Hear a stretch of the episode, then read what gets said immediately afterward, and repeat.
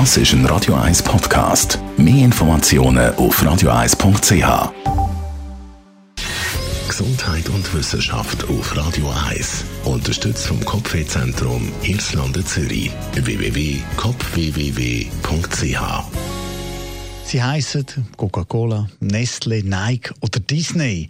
Erfolgreiche Unternehmen sind meistens weiblich benannt. Das zeigt eine Studie von der University of Calgary. Die Namen lassen die Marken nämlich wärmer und sympathischer tönen.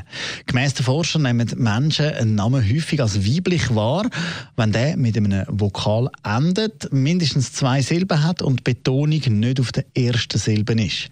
Eine Analyse von der Liste mit den global grössten Marken aus den vergangenen 20 Jahren hat gezeigt, dass ein Großteil von ihnen eben genau das erfüllt und so einen Namen hat. Je höher eine Marke in der Liste steht, desto wahrscheinlicher ist sie linguistisch mit einem weiblichen Namen versehen, erklärt Studienleiterin Ruth Bogakar. Die Wissenschaftler haben in mehreren Experimenten untersucht, wie Brands mit unterschiedlichen Namen auf Konsumenten wirken. Die Marken sind von den Probanden mit Begriffen wie Freundlichkeit, Ehrlichkeit und Toleranz in Verbindung gebracht worden. Und eben durch das wirken dann Produkte auch eher sympathisch. Die Studie hat aber auch herausgefunden, dass vor allem funktional, funktionale Artikel, wie zum Beispiel eben ein Badzimmerwagen oder Werkzeug, grosse Popularität genießt wenn sie mit einem männlichen Namen geprägt sind.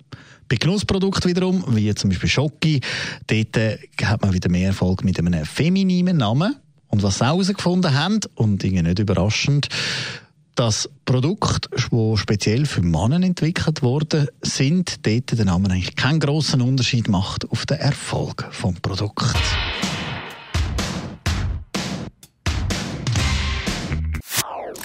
Das ist ein Radio 1 Podcast. Mehr Informationen auf radio1.ch.